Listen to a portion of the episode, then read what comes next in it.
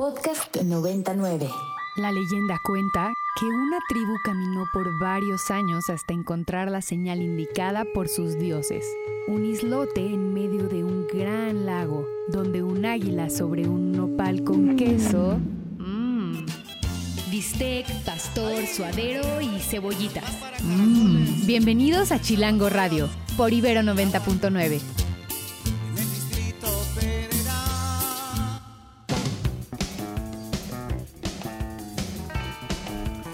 Muy buenas tardes a todas, todos, todos los que nos escuchan. Estamos transmitiendo completamente en vivo desde el SEX de la Universidad Iberoamericana, aquí en la cabina alterna, que está ubicada en el rumbo de San Ángel. Vengan a saludar si andan por aquí, pásense, échense una vuelta, porque hoy vamos a tener un programa chido. Tenemos aquí en cabina a nada más ni nada menos que nuestro queridísimo amigo Carlos Velázquez, Charlie Velázquez para muchos de los cuates autor de Mantén la música maldita, una compilación de crónicas de rock de la que estaremos hablando más adelante junto con otros, otros menesteres de la industria rockera. También estará por acá con nosotros el buen amigo Rogelio Garza, quien es autor de Bicicletas y otras drogas y del libro Rilas, Roles y Rolas de un cletómano, quien también nos va a compartir un poco de su visión acerca de si a esta ciudad le hace falta un poco más de rock.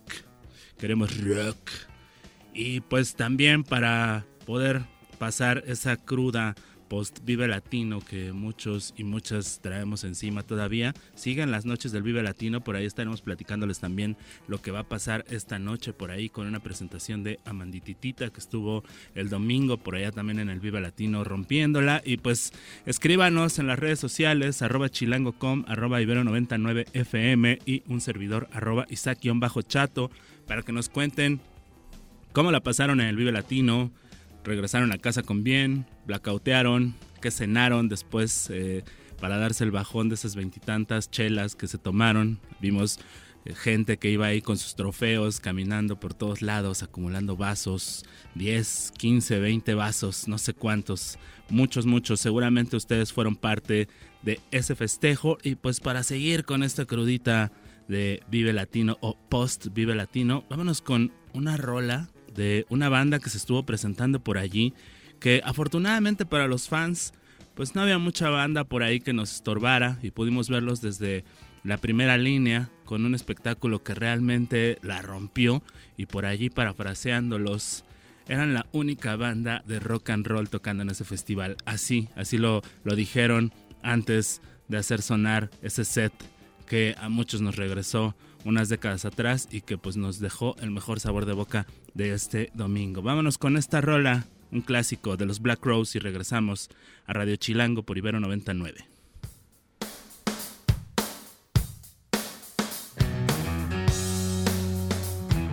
Y estamos de regreso en Radio Chilango por Ibero 90.9 para quienes nos acaban de sintonizar. Esto que acabamos de escuchar fue Hard to Handle de los Black Rose, quienes estuvieron presentando este domingo en el escenario Escena Indio del Vive Latino y que dieron un gran, gran show que nos dejaron a muchos con ganas de haberlos visto en un venue solitos por separado y pues con una horda de fans super fieles habíamos muchos, muchos fans hasta ahí enfrente y pues para mí fue, fue un, un batazo directo de regreso a los años noventas y pues seguramente para muchos también que andaban hasta con sus chilpayates ahí cargando a los chamacos ahí metidos este pero pues ahí no corrían riesgo porque pues ya era, era, era pura bandita que no se iba a meter al slam seguramente.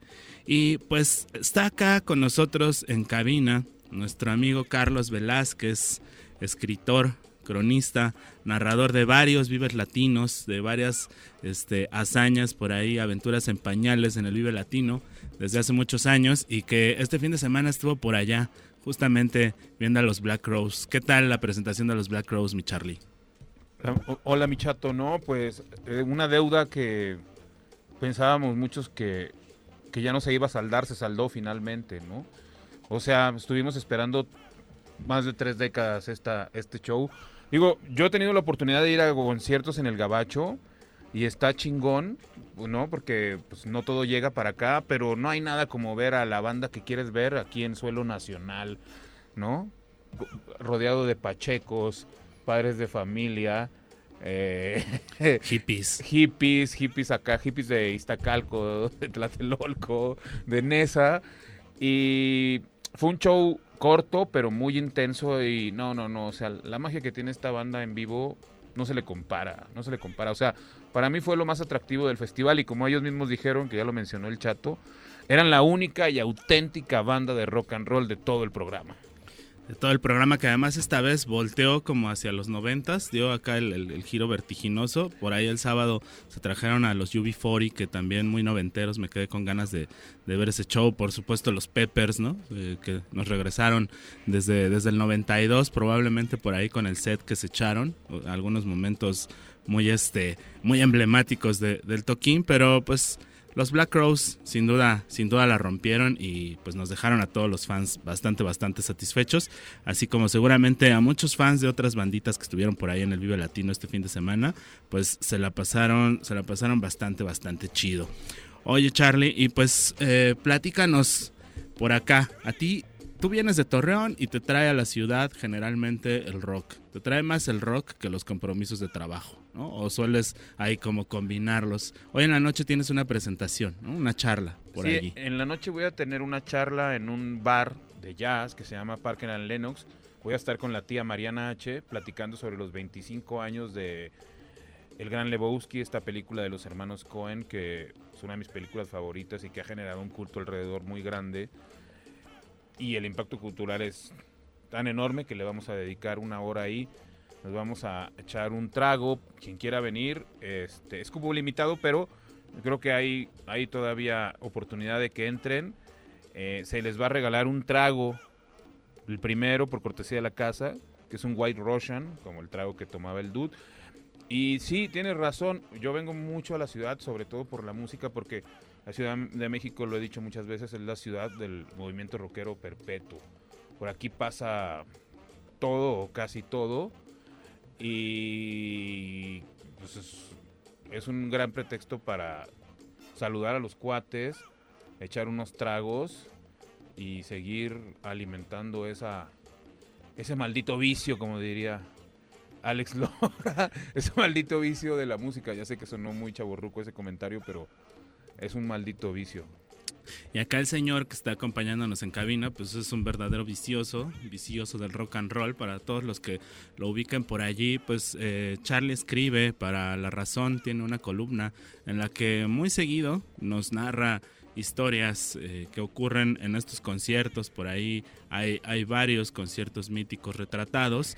Y pues el oficio de escribir de rock aquí, eh, al menos en la Ciudad de México, es un oficio que pues ya lleva bastante, bastante tiempo, pues probablemente desde la llegada del rock a estas tierras. Y pues también para platicarnos un poco sobre lo que es vivir el rock a través de la literatura y plasmar todas estas experiencias eh, sonoras, eh, pues está aquí con nosotros nuestro querido amigo Rogelio Garza, quien es también escritor y cronista, también pues colaborador de distintos medios y que lleva tras su haber una larga historia de narrar la Ciudad de México a través de la música, a través de las escenas musicales y que hace unos días justamente estaba yo por ahí echándole un ojo a una crónica en la que, en la que el, buen Roger nos platicaba sobre la cancelación de un concierto de una banda a la que cancelaron por, por, este, por satánicos y por neonazis eh, y, otros argumentos más, pero que finalmente, pues eh, decía el buen Roger, pues la música eh, es, la que sale allí, este, pues vapuleada, ¿no? También al final la tocada se realizó y, pues creo que por ahí tenemos como un poco una muestra del, del trabajo que ha hecho Rogelio narrando pues muchas de las escenas musicales de esta Ciudad de México. ¿Estás por ahí, nuestro querido Rogelio? ¿Nos escuchas? ¿Cómo estás, carnal? Bien, bien, aquí pues mira, echando cotorreo aquí en cabina y pues teniéndote aquí como invitado para que nos platiques un poco sobre tú hace ya muchos años empezaste a escribir de rock en esta ciudad. Platícanos un poco como de esa historia de, tu relación entre el rock y las letras. Bueno, pues es que el, el rock y las letras han estado presentes en mi vida desde que soy adolescente y, prácticamente puedo decir que soy quien soy por las bicicletas y por el rock.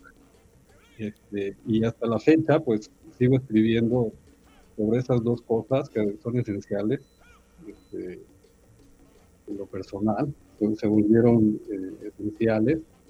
Y, y, como bien dices, pues esta ciudad es muy rica, tanto en rock como en bicicletas, este, aunque pues tiene sus asegúnes, como bien acabas de comentar. Oye, y, y está aquí con nosotros Charlie en, en, la cabina, quien pues cuando yo te conocí personalmente, pues justamente fue a través de, de Charlie y, y, me acuerdo que él me decía, el Roger es uno de los, de los emblemas este, chilangos para, de las autoridades chilangas para hablar, para hablar de escena musical. ¿Tú cómo, ¿Tú cómo llegaste a las palabras o, o a los textos del buen Roger, Charlie?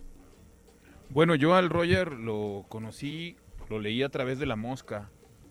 Él tenía ahí una sección y la verdad es que lo conecté porque pues me gustó mucho su, su pluma y, creo que creo que conforme ha pasado el tiempo cada vez está escribiendo más chido, digo, o sea, sus últimos textos en La Razón, que también tiene una columna ahí, han estado muy pues, realmente muy, muy, muy bien escritos, digo, van así como a lo medular, al centro de lo que se tiene que, decir, no, no anda divagando demasiado y, son textos que están muy bien escritos porque son de una lectura muy amena, muy, muy chida y que creo yo que un contacto que hicimos el, entre los dos es, o, que, y un nexo que tenemos muy importante es la escritura de José Agustín y que eso es como, o sea, lo que yo veo en Roger es que ha asimilado, no escribe como él, nadie va a escribir como él, pero ha asimilado muy bien el estilo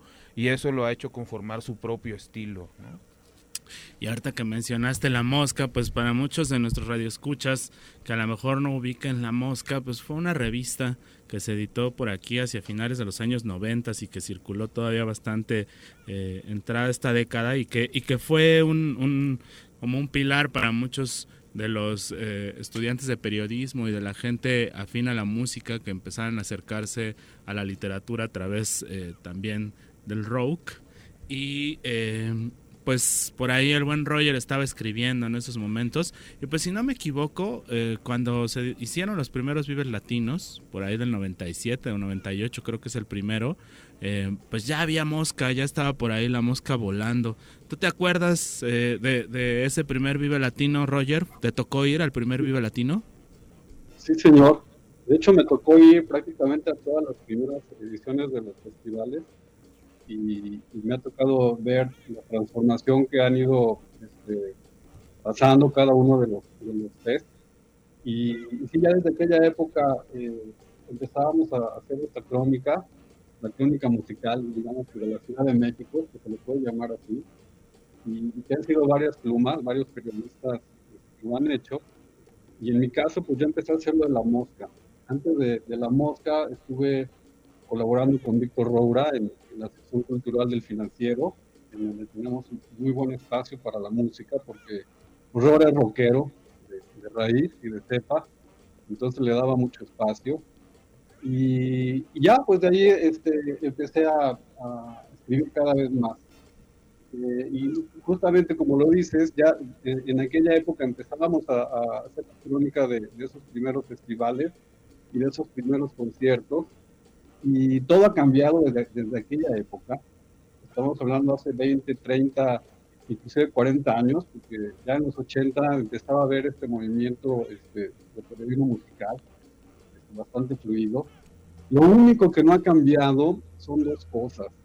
Eh, la pésima organización y sonorización de los conciertos, en todos los niveles, desde los chiquitos hasta los grandotes, y la mentalidad de las autoridades este, del gobierno, no importa que sean de cualquier partido, 40 años después siguen pensando igual, y es lo que acabamos de, ver con la cancelación de este concierto de Satanic War Master, este, que fue en el Circo Volador, iba a ser ahí, y que por cierto el circo viene a ser uno de los mejores foros que hay en la Ciudad de México para escuchar rock, para escuchar música.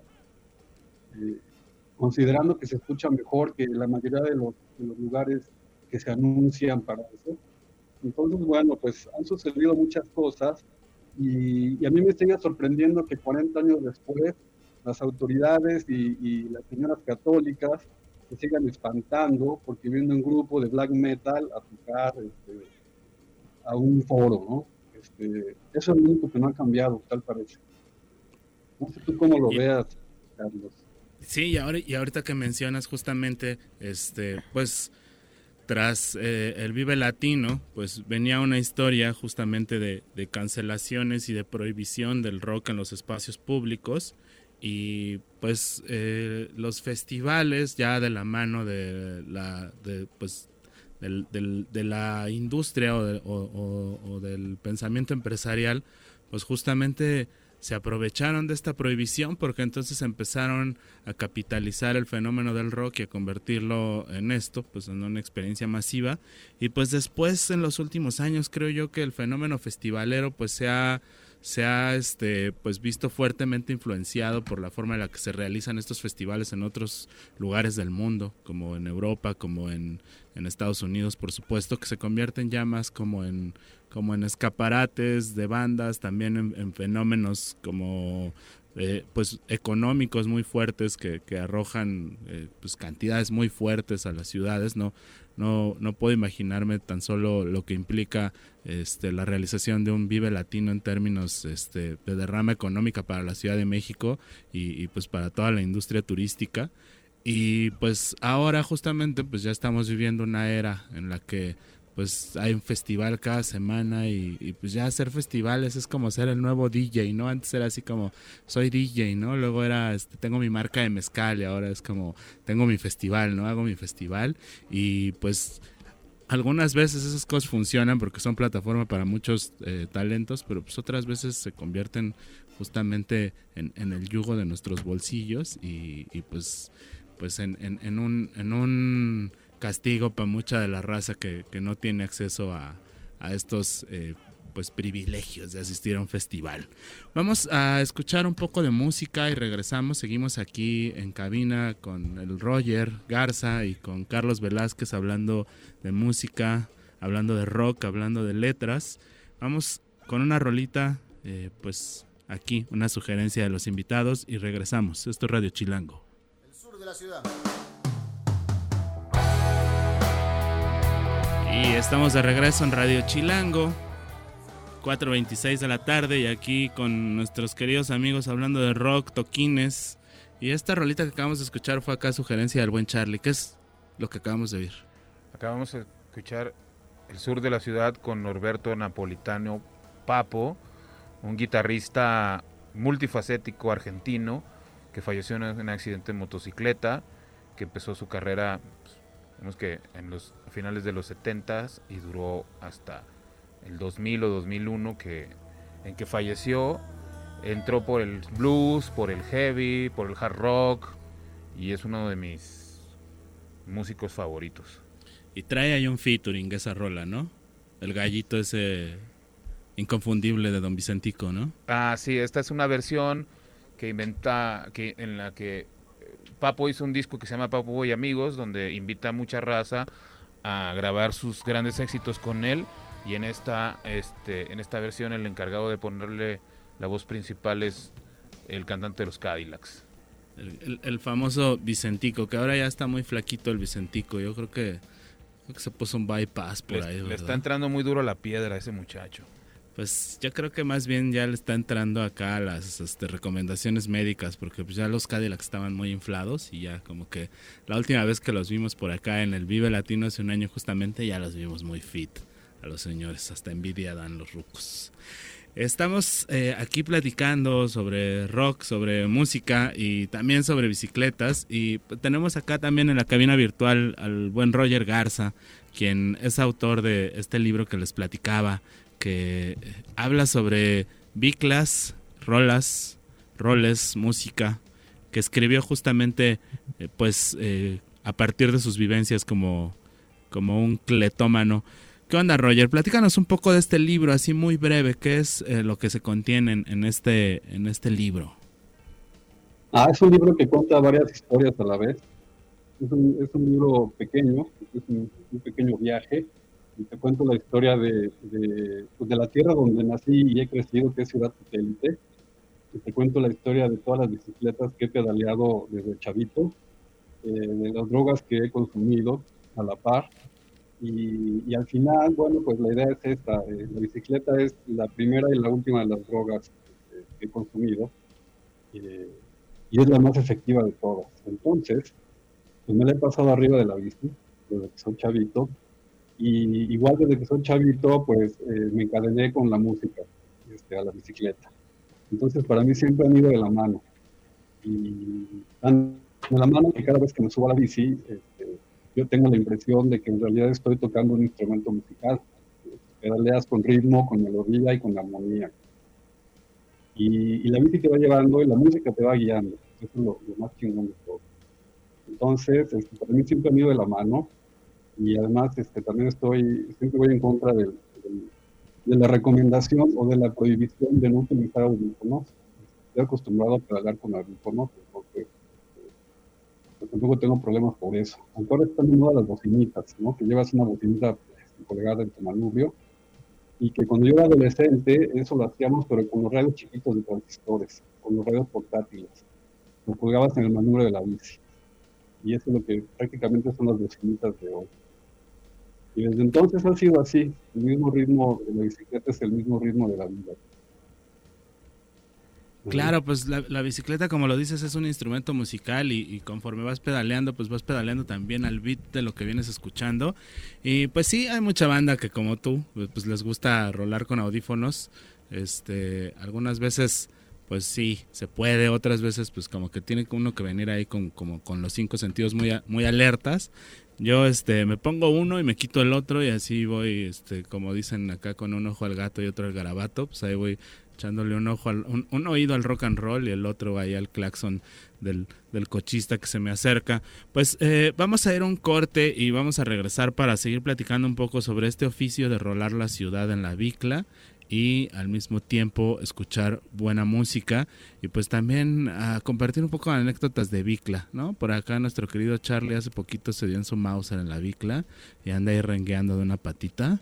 Este, la trae como la cucarachita. Y ahorita que nos platique un poco de eso. Vámonos al corte de medio programa y regresamos. Esto es Radio Chilango por Ibero 90.9.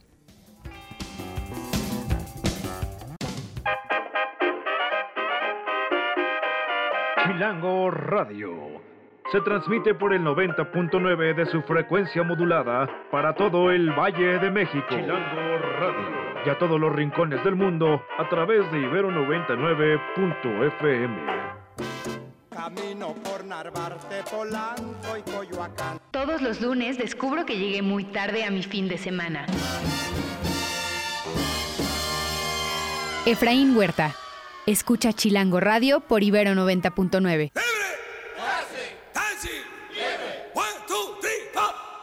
Autoridades indicaron que las presas del sistema Cutzamala se encuentran a la mitad de su capacidad de almacenamiento acuífero. La Comisión Nacional de Agua informó que al inicio de la temporada de calor, las presas del Cutzamala están a la mitad de sus niveles una cantidad considerablemente baja, estimando que en estos días debería tener 74.9% de almacenamiento. De acuerdo a Patricia Labrada, directora técnica del organismo de cuenca de aguas del Valle de México, OCA-VM, el Cutzamala está a un 51.5% de su capacidad almacenada. Una causa importante de esta situación es que el sistema Cutzamala enfrenta su peor crisis en la historia, ya que suman al menos 52 días sin lluvia en las presas El Bosque, Villa Victoria y Valle de Bravo. Así que chilangos, desentierren los cuchillos y hagan la danza de la lluvia para que el agua caiga en la CDMX y la periferia.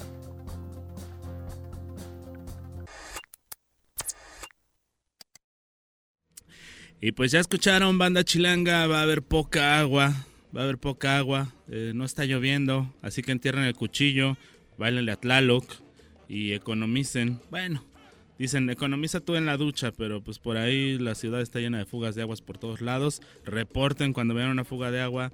Bandita chilanga, recuerden que el Twitter es una buena herramienta para poner allí contra la lona a los responsables a las autoridades y pues muchas veces tiene buenos efectos. Así que reporten las fugas de agua y al SACMEX y arroben a todas las autoridades que tengan que ser arrobadas.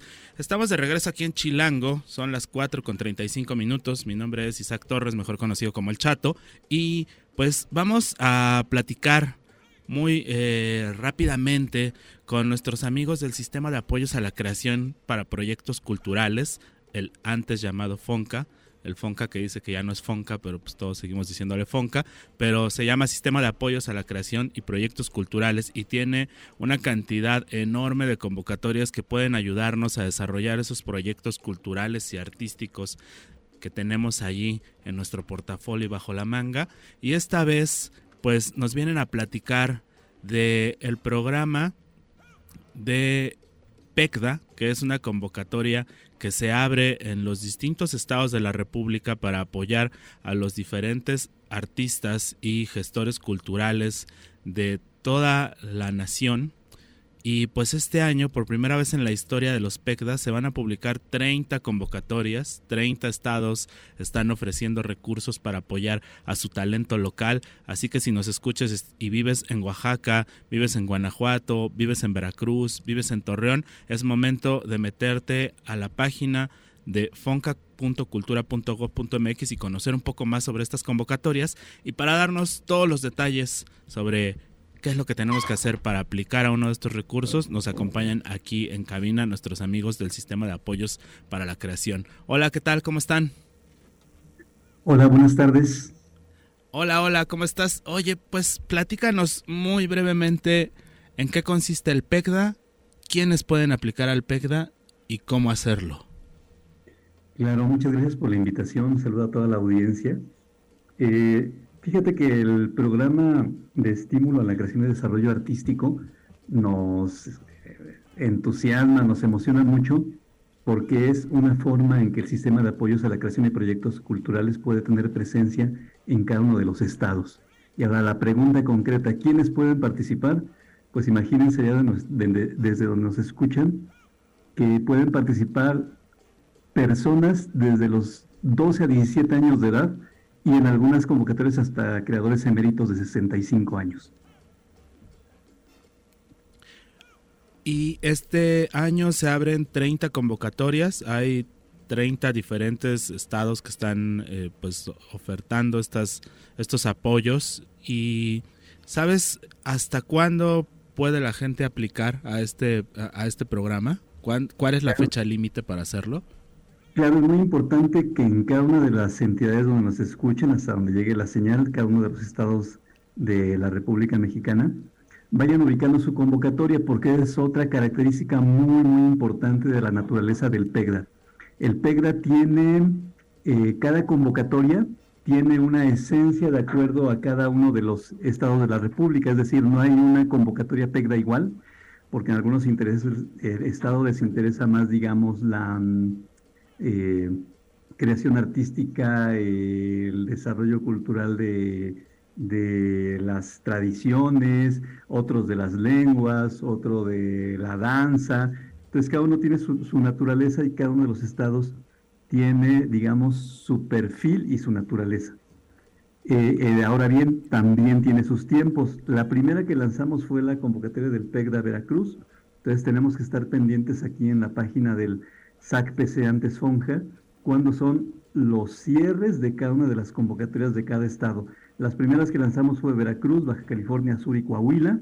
Entonces esas van a ser las primeras en las que llegaremos al cierre en cada uno de estos estados. Pues muy bien, allí la bandita que nos está escuchando en esos estados, pónganse trucha. Mandamos saludos allá a nuestros queridos hermanos jarochos, a toda la banda de Veracruz, eh, que pues también este, eh, son eh, pues susceptibles a recibir uno de estos apoyos y pues échenle un vistazo a la página, a la página hay muchas convocatorias que ofrece el sistema de apoyos a la creación. La página, si no me equivoco, aún sigue llevando ese nombre de Fonca, fonca.cultura.gov.mx. Eh, pueden ahí. Sí, eh, justamente, ¿verdad? Sí, digamos que el, término permanece de la, la partecita esta de Fonca Cultura eh, sigue disponible. Ok, pues ahí está. se las digo con más, este, es https dos puntos, doble diagonal, fonca.cultura.gov.mx, exactamente como lo dijiste. Y por allí también en las redes sociales están como arroba sistema creación y pues estaremos al pendiente de las demás convocatorias que nos compartan. Ya saben que aquí siempre nos gusta pues ofrecerle opciones a todos nuestros radioescuchas para que hagan realidad esos proyectos culturales y pues con mucho gusto eh, recibimos toda la información que el sistema de apoyos a la creación nos envía para compartirla a nuestra audiencia. Te agradezco mucho haber platicado con nosotros y eh, pues estaremos al pendiente de las redes sociales y de los cierres de estas convocatorias. Un gusto, excelente tarde. Muy bien, pues vámonos con una rolita para regresar con nuestros queridos invitados del día de hoy, por acá definidos en las redes sociales como monstruos del rock. Por allí le mandamos un querido saludo a Juanito Becerra Hernández que nos escribe acá en el Twitter y le manda un saludo aquí al Charlie y al Roger, dice desde Tulti Rock. Un saludo al Roger y un borrito de hielera al Charlie y el bibliotecario de Ledomex lo saluda. Y pues eh, vámonos con esta rola que nos recomienda nuestro buen Roger Garza y regresamos a este Radio Chilango.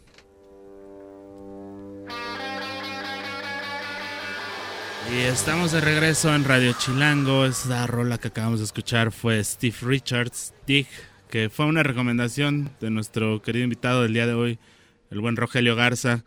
¿Qué onda, Roger? ¿Qué onda con, con esta rola del Steve Richards? Este, esta rolita de este grupo eh, me lo recomendó Carlos hace como cinco meses más o menos.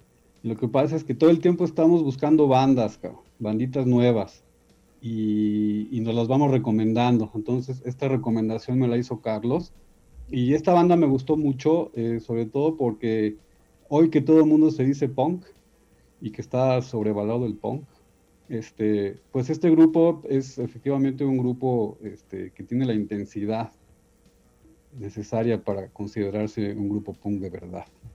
Y son recientes, tienen, apenas tienen tres discos, uno es un sencillo y dos álbumes y andan de gira, entonces ojalá y pronto los podamos escuchar por acá, ¿no? Que ya se habían programado por acá en el 99 eh, y pues justo lo que dices ahora que todo el mundo se siente bien punk, ni es tan punk. ¿Tú cómo ves el punk de nuestros días? ¿Hay una nueva ola de punk? Sí, sí hay, claro que sí. Y, es bastante efectiva. Lo que pasa es que pues también hay que ser selectivos a la hora de, ponerse a escuchar grupos. Este, salen carretadas de grupos punks, pero pues como siempre hay que aplicar el filtro. Entonces hay por ahí dos que tres sonando bastante buenos. Y Carlos también anda este, siguiendo por ahí a, a Emil and the Sniffers, ¿no, carnal? Este, que me parece que es tu banda favorita de punk ahorita. Sí, me gusta muchísimo. Vinieron a tocar en la Ciudad de México en enero eh, lamentablemente, eh, a ver un segundo. A ver, ¿se escucha? Sí. Ok, este, vinieron a tocar a la Ciudad de México en enero, lamentablemente vinieron a un venue que es muy incómodo, que es muy poco, este, eh, adecuado y sonaba muy, muy mal las primeras cuatro, cinco, hasta seis canciones era aquello un pinche amasijo de ruidismo, que después ya se, se, se, arregló un poco, pero sí es un, es un poco triste que, que teniendo una ciudad donde hay muchísimos públicos para los distintos géneros, pop, rock, punk, etcétera, o sea, hay, haya tan pocos venues adecuados y bien, bien, bien preparados para recibir a estas bandas que, como decía ahorita el chato, hay una nueva ola de punk donde hay muchísimos, pero muchísimos grupos que están haciendo una música increíble que no se había hecho en décadas pasadas. Es decir, el último, digamos, renacimiento del punk fue algo vergonzoso, que fue el happy punk, que estuvo ahí entre los noventas, ¿no? Pero ahora el punk me parece que es la música que está ofreciendo lo mejor del panorama en cuanto a rock pero pues no hay unos venues adecuados para recibir a todo a todas estas bandas y a todas estas propuestas. Hace rato justo Roger decía fue en el, que, fue en el foro Indie Rocks. que en el que en el Circo Volador era era un buen venue, ¿no? Ahí han tocado, Sí. te tocó Sonic Youth, Sí. tocaron un buen de bandas, ¿no? Sí, esto que dice Carlos es un problema que venimos arrastrando desde el siglo pasado este, en la Ciudad de México. Y lo platicábamos ayer o antier, cómo es posible que estando en la ciudad más grande del mundo, por donde pasan, ya pasan prácticamente todos los espectáculos musicales, los grupos y los artistas, pues no tengamos lugares con, eh, con una buena acústica. Deja tú el buen trato a las personas, la cerveza fría, todo esto. Pero ir a un espectáculo musical y que se escuche mal, de verdad que no se justifica. A nosotros nos pasó, Carlos, cuando fuimos a House of Bands, a Circle Jerks, este, qué pésima acústica hay en ese lugar. Es un, es un bodegón que se oye espantoso. Este, afortunadamente, los Circle Jerks, que están acostumbrados a tocar en cualquier agujero, pues pudieron hasta con ese mal sonido, ¿no? Y, y al final sacaron bien su, su tocada, porque son pros. Pero, este, qué pena y qué triste, como dice Carlos, que vas a un venue en México y se oye mal. Y luego vas a un festival y se oye mal. Entonces, no hay forma de que estén bien sonorizados los grupos en México. Parece que es una maldición. Oye, Roger, y hablan, hablan de venues, ¿no? Y también, ¿qué onda con los espacios donde se habla de rock? O sea, hace rato platicábamos que, pues en el siglo pasado, justamente, estamos muy retro el día de hoy, pues había publicaciones, ¿no? muchas publicaciones independientes, había mucho como este, este fervor por, por, por autoproducirse, ¿no? Y ahora, con todo este rollo de los medios digitales, también se escribe de todo, se reseña todo, pero igual, ¿no? Como que de repente, pues se escribe mucho, pero pues tal vez no, no, no, no se describe. Sí. O- Allí hay un punto, ahorita que mencionas, este, pues todo el, advenimiento de la cultura digital, y es que ahora no se está haciendo periodismo musical, ahora se están haciendo contenidos, es lo que se le llama los contenidos. Entonces, este, no es un periodismo, eh, no, es un, no son eh, textos informativos o textos que hagan crónica o reseña, son textos que responden a búsqueda en- en los buscadores este, son textos optimizados para el SEO, ¿no? Que, se le dice ahora, todo tiene que estar optimizado y utilizar palabras clave y tiene una estructura muy distinta a la estructura eh, del, periodismo. Y eso es lo que se está haciendo ahora. Por eso este, de repente sucede lo que tú dices. Este, todo el mundo escribe y todo el mundo hace y dice y todo el mundo transmite, pero en realidad lo único que se está generando es mucha paja y mucho ruido, que es lo que se le llama el, pues, el contenido de hoy. Y eso es lo que está ocurriendo con el periodismo y con otras actividades, ¿no? se, se maquila, se maquila nota, ¿no? Y se maquila este imagen, carrusel, y pues sí, ju- se- justamente es lo que, lo que se pide el clickbait, pero a lo mejor entonces ese periodismo musical se está trasladando al nivel formal de los libros, ¿no? ¿Tú has leído cosas chidas Así de es. periodismo musical últimamente, Charlie? Eh, mexicano no. O sea, la verdad es que hay muy pocas cosas que, que yo consideraría rescatables. Y creo que hay muchos críticos que están tendiendo hacia la glorificación o falsa glorificación de los géneros. Es decir, eh, si eres un crítico de cierto género musical, pues te abocas a, a- a tu, a tu perfil. Pero, pues, o sea, hay mucha gente que se decía muy rockera, mucho crítico que se decía muy rockero y está este escribiendo sobre reggaetón o sobre Taylor Swift. Digo, no hay ningún problema, cualquiera puede escribir sobre lo que sea, pero no hay una verdadera, no hay un verdadero criterio musical, ¿no? O sea, porque creo que esa, esa otra, esa otra vertiente del periodismo rockero que está tratando estos géneros y estos artistas, lo hace más que nada por subirse al tren del, del hype que por una verdadera que por una verdadera convicción rockera. Y creo que eso es lo que le falta mucho a la crítica rockera hoy en México convicción. Y no es fundamentalismo ni nada de eso pero eh, a la gente cada vez le importa menos tener una postura que ser aceptado o ser como o, verse como em, agregado al movimiento constante porque se suben a uno y se bajan y se suben al que sigue y o sea que nunca para el tren del mame. Nunca para el clickbait. Oye, mi Roger, y tú, a ver, nos quedan unos minutitos. Compártenos unas recomendaciones de cosas chidas que tengas tú por ahí en tu biblioteca sobre periodismo musical y rock. ¿Algunas recomendaciones? Eh, sí, eh, recientemente se publicó un libro que es un, un, compendio que se llama Los 200 discos chingones del rock mexicano y fue una recopilación que editaron David Cortés y Alejandro González Castillo. Y me parece un ejercicio interesante. Este, convocaron a 58 personas que escriben sobre música.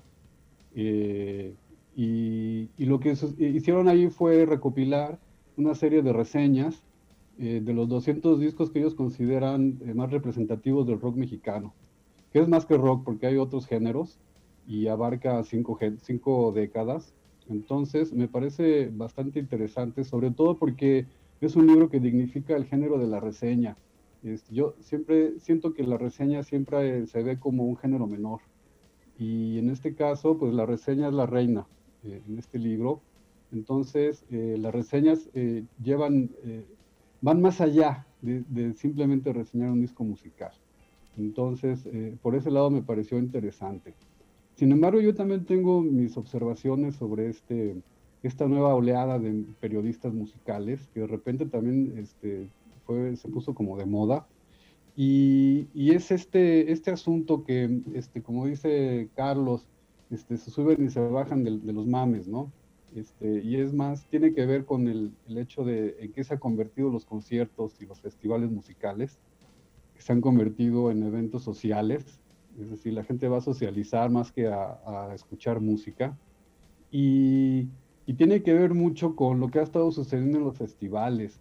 Este, esta situación que existe con Ticketmaster y con Occesa y con este, City Banamex. Y me sorprende que habiendo 58 periodistas musicales eh, activos en México, que no sé en dónde escriba, porque no hay medios musicales ya prácticamente, y los pocos que quedan no pagan un quinto, pero me parece inverosímil que absolutamente ninguna de estas personas haya querido escribir una crítica hacia Ticketmaster. Eh, eh, de verdad que no lo creo todavía. Y cada vez que pregunto algo al respecto, pues la respuesta es obvia. Nadie se quiere quedar sin sus boletos de prensa, nadie se quiere quedar sin sus pases, sin sus pases a las entrevistas, etc. Y es por esto que ahora tú quieres ir a un festival, como decíamos hace un momento, y se vuelve impagable, impagable totalmente para muchísimas personas, me incluyo entre ellas, este, y luego peor, vas a, eh, va a haber eh, festivales de heavy metal en donde los boletos van a estar sobre los 80 o los 100 mil pesos. Y el heavy metal es un género musical obrero. O sea, nació de los pobres. Es obrero el heavy metal. ¿Cómo te explicas que hoy estemos pagando 100 mil pesos por ir a un festival de heavy metal? Entonces, es que no se denuncien ese tipo de situaciones, me parece que cojea mucho nuestro periodismo musical en ese sentido, ¿no? Y es lo que decíamos, se trata nada más de dignificar, ¿no? O de quedar bien con algo o con alguien, por convivir. Claro, porque finalmente una de las funciones del periodismo, pues siempre es establecer una perspectiva crítica. Pues te agradecemos mucho haber estado conectado por acá con nosotros, Roger. Vamos a seguir platicando sobre estos temas más adelante y pues esperemos que pronto llegue el tío Robert Smith a salvarnos del Ticketmaster como fue a salvar a, allá a la banda que, que pues les devolvieron sus dólares y que van a ir al concierto del más Roberto Smith. Sí, sí, sí. Seguramente. Pues se nos acabó el tiempo, mi querido Charlie. ¿Algunas recomendaciones que le quieras hacer a la banda de cómo acercarse a un buen periodismo musical? Bueno, o sea, a contracorriente de lo que ocurre aquí en México, eh, estamos viviendo una especie de boom del libro, de la biografía de rock. Y hay, fuera de este país, hay libros chingoncísimos a los que todo amante del rock se puede acercar y pasársela muy bien. Y aparte leer literatura de calidad aunque sea sobre, aunque, aunque trate sobre rock, ¿no? Yo recomendaría tres libros. La biografía de Motley Crue, escrita eh, a 12 manos con Neil Stroh, el libro de Ozzy, por supuesto, y la biografía de John Belushi, que si bien no era un artista de rock, era un rockstar y un drogadicto de primera, y el libro es una verdadera lección de cómo se escribe una vida tan vertiginosa. Que es también sumamente este entretenida la vida de ese señor, ¿no? Sí, pues sí, y se la pasaba metiéndose coca como loco, que por cierto, el día de ayer fue, habría sido su cumpleaños. Se la pasaba jangueando el, el, en Hollywood. Pues muy bien, les agradecemos mucho haber estado por acá, mis queridos Roger y Charlie, y compartirnos un poco de su visión sobre el estado del rock and roll. Y pues le hace falta más rock a esta ciudad, pues lo que le hace falta son venues y pues buen sonido en esos toquines. Y pues nos hace falta que el tío Robert venga a México a defendernos de eso. para que para que nos para que a todos nos alcance. Queremos este un, un, este, un acceso seguro y, económico a nuestros toquines. Pues nos vamos, esto fue Radio Chilango, nos escuchamos el próximo miércoles en punto de las 4 de la tarde. Mi nombre es Isaac Torres y les mando a todos y todas un gran, gran, gran saludo y les deseo una bonita tarde chilanga. Adiós. Es el lugar donde todo ocurre. Chilangolandia, el ombligo de la luna. Tenochtitlan, el valle de Anáhuac, la región más... Mm, con el aire menos transparente. Transparente. transparente. Chilango Radio, por Ibero 90.9. Para más contenidos como este, descarga nuestra aplicación disponible para Android y iOS o visita ibero909.fm.